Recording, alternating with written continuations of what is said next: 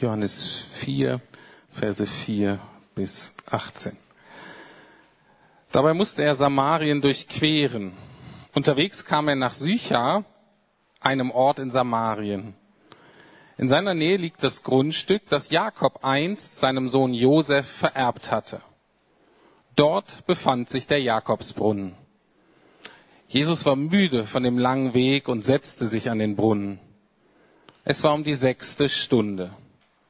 Da kam eine Samariterin, um Wasser zu schöpfen. Jesus bat sie, gib mir etwas zu trinken.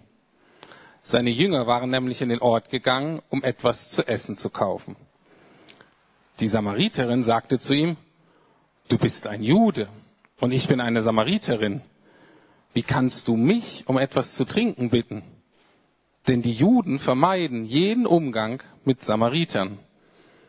Jesus antwortete, wenn du wüsstest, was für ein Geschenk Gott den Menschen macht und wer dich hier bittet, gib mir etwas zu trinken, dann würdest du ihn bitten und er würde dir lebendiges Wasser geben. Da sagte die Frau zu ihm, Herr, du hast nicht einmal ein, einmal ein Eimer und der Brunnen ist tief. Woher willst du das Quellwasser nehmen? Bist du etwa bedeutender als unser Stammvater Jakob? Er hat uns diesen Brunnen hinterlassen. Er selbst hat daraus getrunken, ebenso seine Söhne und sein Vieh. Darauf antwortete Jesus ihr, wer vor diesem Wasser hier trinkt, bekommt wieder Durst. Aber wer von dem Wasser trinkt, das ich ihm gebe, wird nie wieder Durst haben. Denn das Wasser, das ich gebe, wird in ihm zu einer Quelle. Ihr Wasser fließt und fließt bis ins ewige Leben. Da bat ihn die Frau, Herr, gib mir dieses Wasser. Dann habe ich nie mehr Durst und ich muss nicht mehr herkommen, um Wasser zu schöpfen. Jesus sagte zu ihr, geh, ruf deinen Mann und bring ihn her. Da antwortete ihm die Frau, ich habe keinen Mann. Jesus sagte zu ihr, es stimmt, wenn du sagst, ich habe keinen Mann. Fünfmal warst du schon verheiratet und der, mit dem du jetzt zusammen bist, ist nicht dein Mann.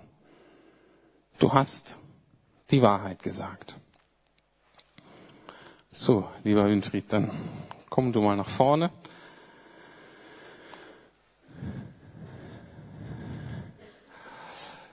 Ich gebe dir mal das Mikro. Okay. So, du bist Leiter der Gebetsseelsorge. Wir wollen noch kurz hören, das hast du ja nicht dein Leben lang gemacht, nicht hauptamtlich. Was hast du sonst getan? Du bist jetzt gerade frisch im Ruhestand. Sondern womit hast du dein Leben verbracht? Ja, ich bin Pfarrer der Bayerischen Landeskirche. Man bleibt auch Pfarrer, auch wenn man im Ruhestand ist. Ich bin seit 1. September äh, diesen Jahres im Ruhestand, also ganz frisch äh, im Ruhestand angekommen. Eine herrliche Erfindung, kann ich nur sagen.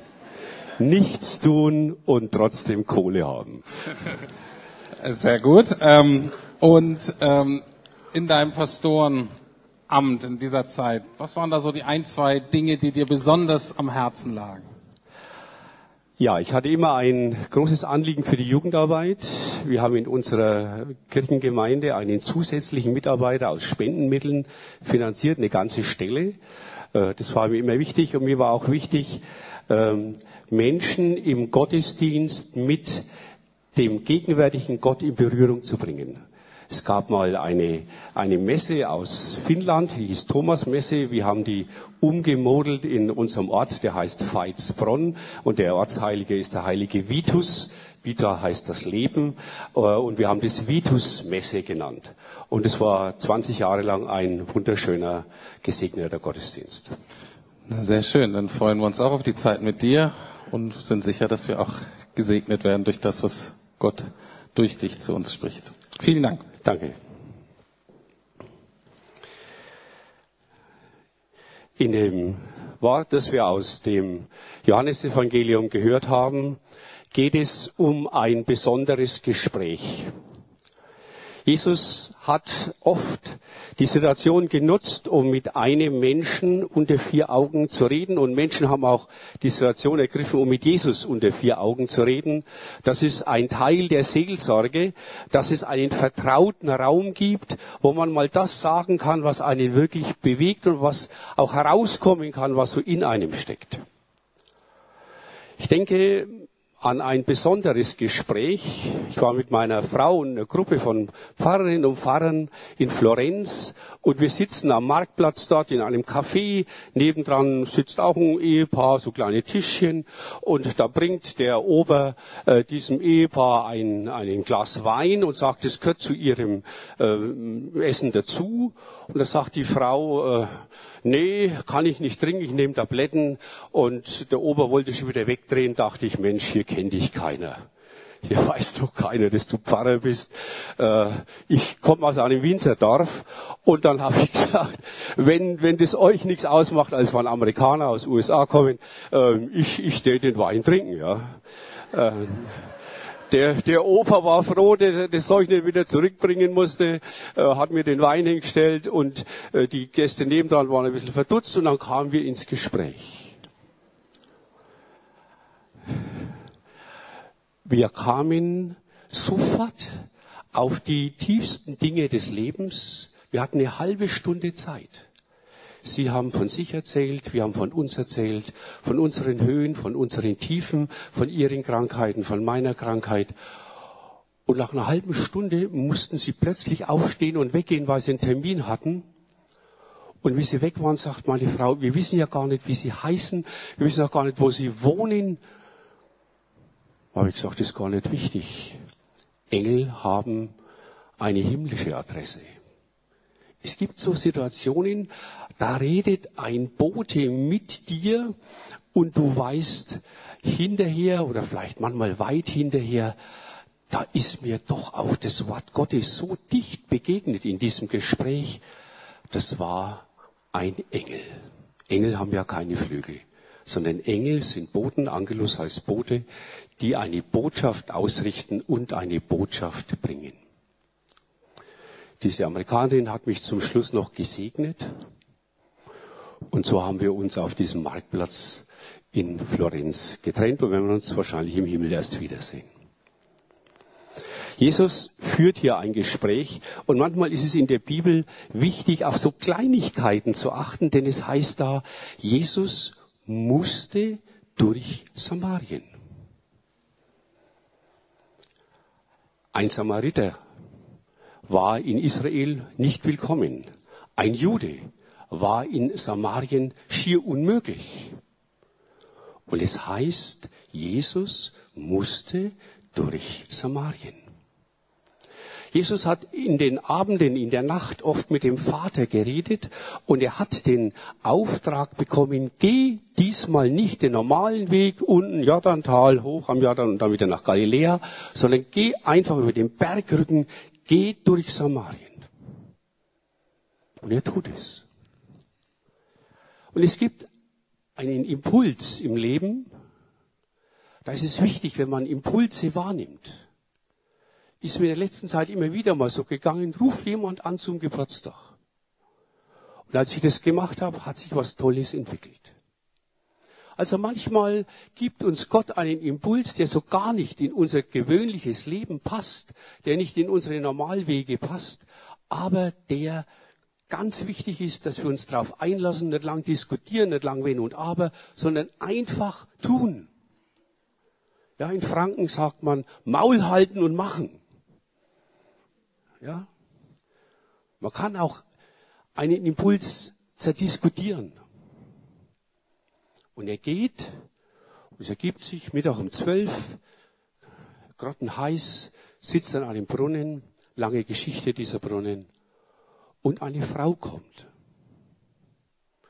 Und Jesus weiß, ich musste durch Samarien, damit ich dieser Frau begegne. Er sieht in ihr Herz und er weiß, wer es ist. Und er stellt sich als Jude und als Mann in doppelter Form unter diese Frau und bittet, gib du mir zu trinken. Er begegnet dieser Frau mit einer großen Wertschätzung und Achtung, mit einer großen Aufmerksamkeit und Liebe. Sie spürt es. Sie kapiert es noch nicht, aber sie spürt es. Sie bringt ihre Verwunderung zum Ausdruck und sagt, äh, das ist doch unmöglich, du bist doch ein Jude, wie geht es? Und so kommen sie ins Gespräch. Es geht ums Wasser. Es geht darum, dass Jesus trinken will. Auch ihr Berliner könnt einem Franken das Wasser reichen.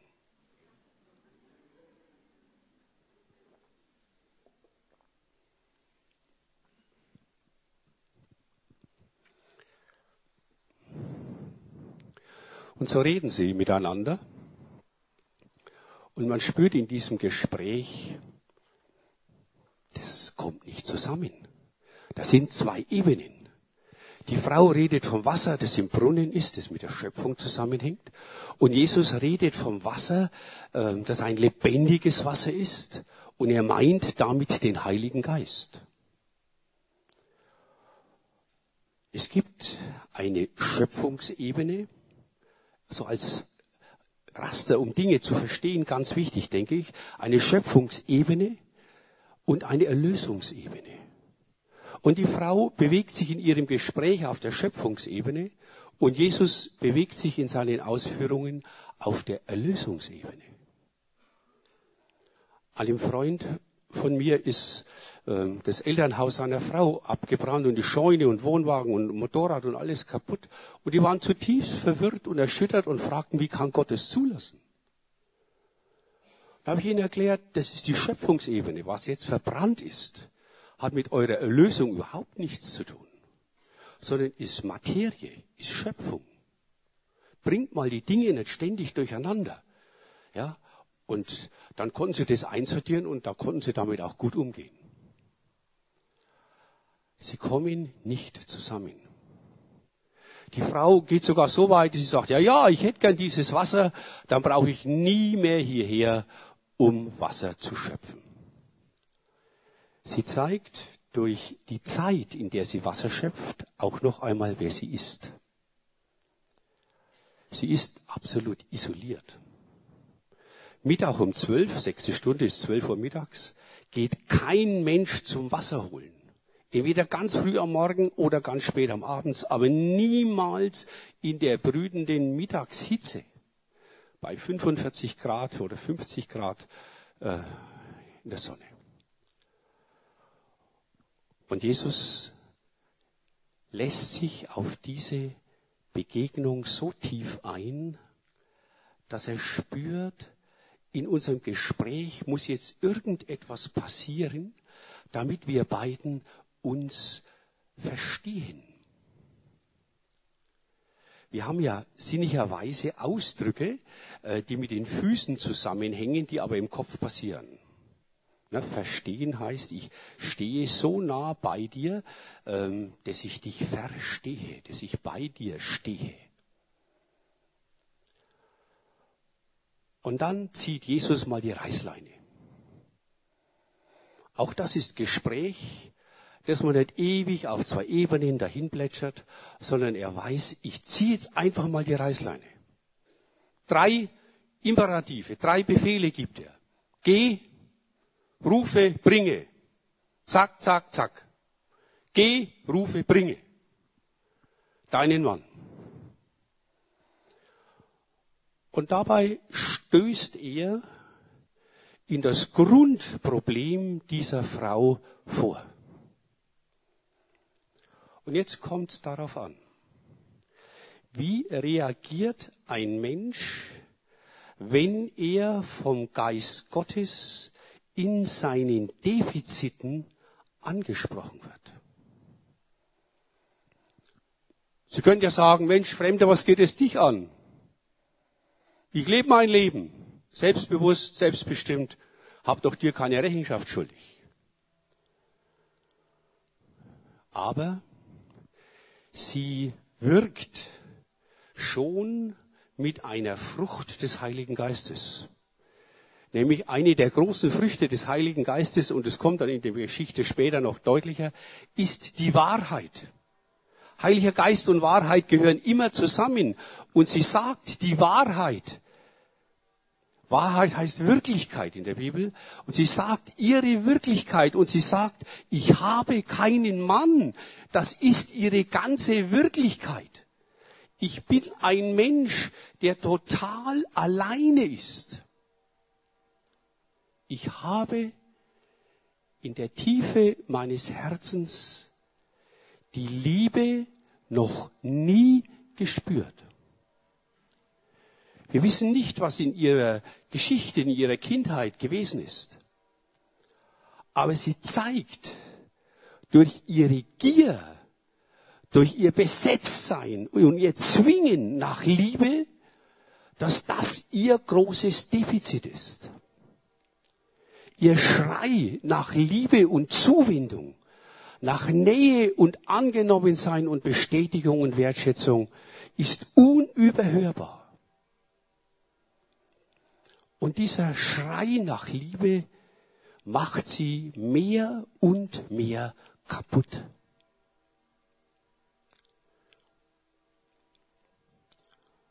Und Jesus sagt, ja, das ist deine Wirklichkeit. Du bist ein Mensch, der die Liebe in der Tiefe noch nicht erfahren hat. Und unterdessen, in diesem Gespräch, ist schon Liebe Gottes durch Jesus in ihr Leben hineingeflossen. Wie so ein Akku, der auf Null stand und dann heißt schon ein Prozent, fünf Prozent. Wenn wir kleine Kinder in den Armen haben, dann transportieren wir unsere Liebe, unsere Gefühle mit unseren Worten in die Seele dieses Kindes. Und das Entscheidende eines Menschseins heißt immer, wie viel Liebe ist denn da in ein Leben hineintransportiert worden durch Gesten, aber besonders eben durch mit Liebe gefüllte Worte. Die Seele braucht diese Worte der Liebe, diese Zuwendung, die sich in den Worten zeigt. Wir haben einen Enkel, der ist zehn Monate alt. Wir lieben ihn, den Theodor. Und es ist etwas Wunderschönes, Großmutter und Großvater zu sein. Da stößt Gott in dem Herzen der älter werdenden Menschen nochmal eine richtige Tür auf. Die ist anders wie mit den eigenen Kindern. Wir haben drei Kinder. Und da transportieren wir, wenn wir bei ihm sind. Lebt leider in Genf, ein bisschen weit weg für einen Franken. Ähm, aber wir sehen ihn ab und zu. Und wir transportieren und die Eltern transportieren mit ihren Worten, mit ihren Gesten Liebe in sein Herz. Und diese arme Frau hat noch nie wirklich Liebe erlebt. Und sie bleibt bei Jesus stehen. Sie lässt sich ihren Schmerz zeigen. Und sie weicht dieser Berührung, die wehtut in ihrer Seele, nicht aus. So beginnt Heilung. Ich muss meinen Leib, aber auch meine Seele für den Prozess der Heilung, wegen einer Operation oder dergleichen, immer auch bereit sein hinzuhalten. Und dann kann mir geholfen werden. Ich bin in den letzten fünf Jahren fünfmal operiert worden und stehe hier, weil Gott mir einfach das Leben immer neu auch schenkt und gibt. Aber ich kann mir in den Operationen nicht selber helfen. Es müssen andere tun und ich belege mein Leben dann jedes Mal in ihre Hände und sag, macht euren Job. Der Herr segne euch darin. Und wir brauchen für unsere Seele genau dasselbe, dass wir uns mutig hinhalten und uns öffnen und nicht ausweichen, wenn es weh tut. So ging der Heilungsweg in dieser ganz verworrenen Lebensgeschichte dieser Frau aus Samarien richtig los. Ihr Defizit wurde in der Nähe Jesu äh, schnell aufgefüllt. Und als verwandelter Mensch ist sie zurückgelaufen in ihre Stadt Sychar und hat dort allen erzählt, was geschehen ist. Zum Schluss. Wenn ein Franke ein Gespräch beenden will, dann hat er einen Satz. Gibt's hier Franken unter uns? Ah, ah, drei Franken oder vier, ja, schau her. Also, horch mal Godester, ne? Also, wenn ein Franke ein, na, müssen manche noch dazu befördert werden. Bekennt euch nur dazu. Also, wenn ein Franke ein Gespräch beenden will, dann sagt er zu dem anderen, ich will dich jetzt auch nicht mehr länger aufhalten.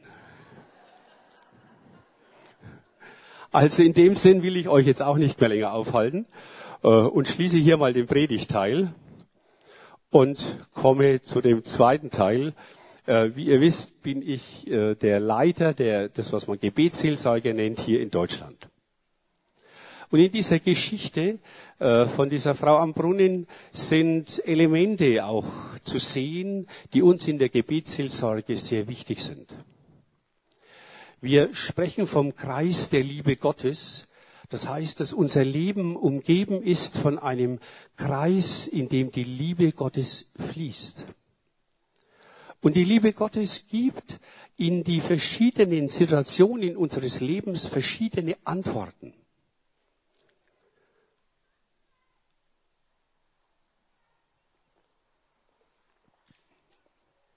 Als bayerischer Pfarrer war ich davon geprägt, dass man Schuld, die man tut, auch bekennt. Das nennt man schlicht und ergreifend Beichte.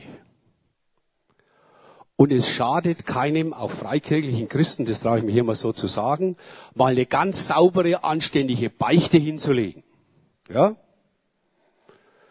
Da beichten heißt bejichten und bejichten heißt bejahen. Und wenn einer sich bejaht, dann steht er zu sich und zu seiner Lumperei und zu seinem Leben und bringt das ins Licht Gottes. Das ist eine Beichte.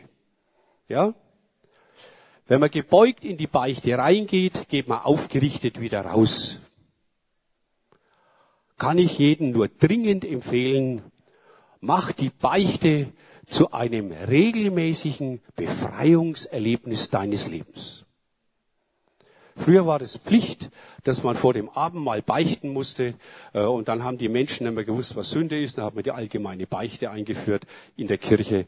Und jetzt geht's immer nur darum, was ich falsch gemacht habe, das sollst du beichten und Schluss. Also es gibt diesen Schatz der Einzelbeichte, von dem ich viel lieber rede, äh, der uns einfach in der Tiefe hilft, das, was uns belastet, abzulegen. Also die Antwort der Liebe auf meine Schuld ist die Vergebung, die Gott schenkt. Gott vergibt immer und sofort. Das ist nicht immer Ehepartnern möglich. Ja, da braucht man manchmal ein wenig. Ja, das haben wir miteinander auch in unserer Ehe gelernt dass dann der eine oder der andere sagt, ich will mit dir reden, ich kann es aber noch nicht. Lass mir einfach noch die Zeit, bis ich aus meinem Schneckenhaus wieder rauskomme. Und dann reden wir miteinander und dann vergebe ich dir und du vergibst mir. Und dann war für mich in der Gebetsseelsorge die große Erweiterung meines Horizontes, dass ich gemerkt habe, es gibt ja nicht nur Schuld in meinem Leben, die ich tue, sondern es gibt ja auch Schuld in meinem Leben, die an mir getan worden ist. Für die kann ich gar nichts. Aber die ist genauso in meinem Leben wie die Schuld, die ich getan habe. Auch für diese Schuld brauche ich Vergebung. Und da haben wir oft im Kopf diesen, diesen komischen Dreher, dass wir denken, ich hab's ja nicht getan, ich bin ja nicht schuld. Folglich brauche ich keine Vergebung. Und dann lassen wir diese Schuld in uns wirken. Und das wird wieder dann zu unserer Schuld.